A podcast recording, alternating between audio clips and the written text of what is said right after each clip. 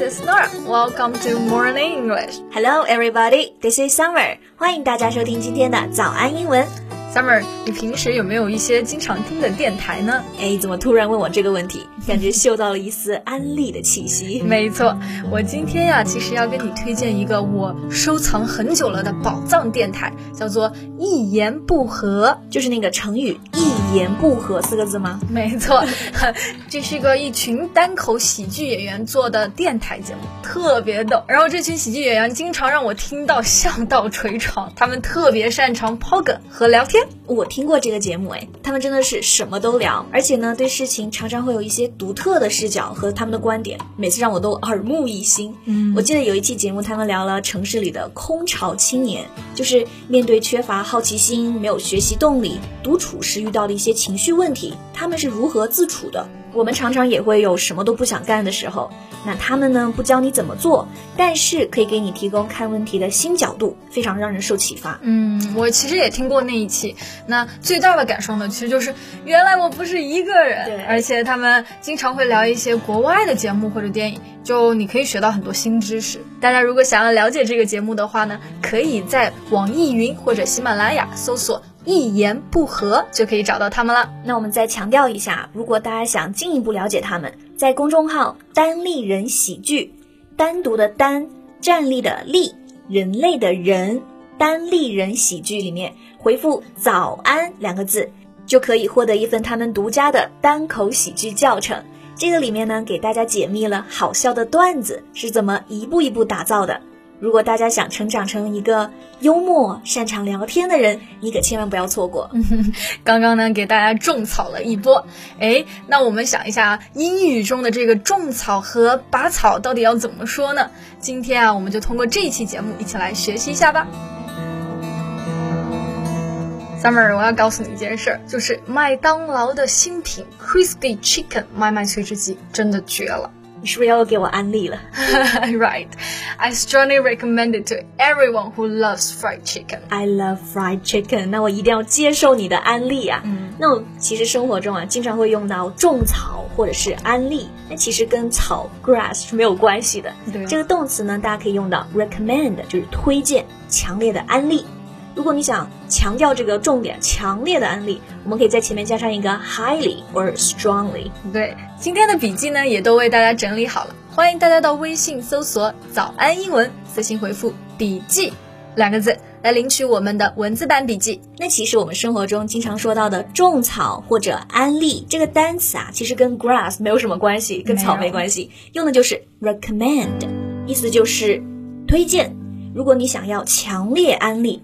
非常推荐的话，前面可以加上一个 highly or strongly。But you know, it is true that asking others for recommendation really saves loads of time. Yeah, when traveling, I always ask hotel staff and waiters for some recommendations of the food or places. The most worth trying, right? 我每次出国玩啊，其实都喜欢找当地人，让他们给我安利各种好吃的，you know, something they highly recommend. Yeah, especially when there is a special offer, they are always more than willing to promote it to you. Yeah, because everyone loves special offers. 其实餐厅啊或者酒店他们的安利其实是带着推销的目的。嗯，那推销这个地方呢，我们会用到 promote 这个单词。如果大家经常逛商场，一定会经常看到它的名词形式 promotion，它简称就是 promo。 其实就是做推广。Yeah, almost all brands will do a promo for their new products, speaking very highly of it and convincing people buying it. Yeah, convince 这里又是一个单词了，安利嘛，说服，让你买买买，convince somebody doing something. By the way, you know that video game Animal Crossing 动物森友会? I really want to convince you playing it. Yeah, that's so popular, right? Mm-hmm. But stop beating the drum for your new favorite video game. You've been talking about it for months. Uh, alright, I'll stop it. Beating the drum 其实也是一个习语。如果有一个人啊一直在敲鼓，其实就是说他很喜欢不断的安利推荐。大家有没有想到划龙舟的那个敲鼓的画面啊？对，不断在给你安利东西，right？、Mm hmm. So if someone is keeping beating the drum, you can also say she keeps advertising for it. You know, I'm talking about you, right? No, no, no. Advertise 其实就是我们开玩笑的时候，有时候都会说你的朋友有点像在打广告。那我们平常打广告的时候啊，其实也经常用到一个词，就是 must。比如说我跟 Summer 打广告的时候，我就会说，See this, you must try or must buy it。 对他跟我推荐那个鸡翅的时候，就说 You must try it，太直接了。嗯，那我们其实在网上的时候也经常看到这样子的广告，比如说 Ten must go restaurants in 长沙，十大必去的长沙打卡地，对吧？Yeah, the places you must go. But you know, I'm always attracted by this way of marketing. I think they're smart, right? As soon as I clicking but most of the time I'll find out the product is much worse than it was actually advertised. Me too. Then I will no longer long for it very soon. long for long 这个单词，大家不要觉得它只是长的意思啊，它做动词呢可以表示渴望，就等于 desire。嗯，那其实我们常说的拔草，就是你心中这个购物欲没有了嘛。So you can say no longer long for it, meaning you lost interest in it. Yeah, you know, in Starbucks, they have advertised for some new tea drinks. Its name sounds so fresh. Do you want to go to try with me today, Summer? No, I no longer long for it because my friends all gave really low ratings to it. They said it's awful. 啊、uh,，low ratings 啊，其实就是我们说的差评。 对，不过大家都说星巴克这个新品真的很难喝，所以我要坚决拔草了。Really? Seems like I will have to remove it from my shopping list as well. You should remove something from your shopping list，其实就是把一个东西从你的购物清单里移走，其实就是拔草的另一个说法了。嗯，But I feel it's always so difficult for me to remove the products. Um, I just want to buy it, you know because you're a shopaholic. You can't stop shopping. You're right. Shopaholic 就是购物狂。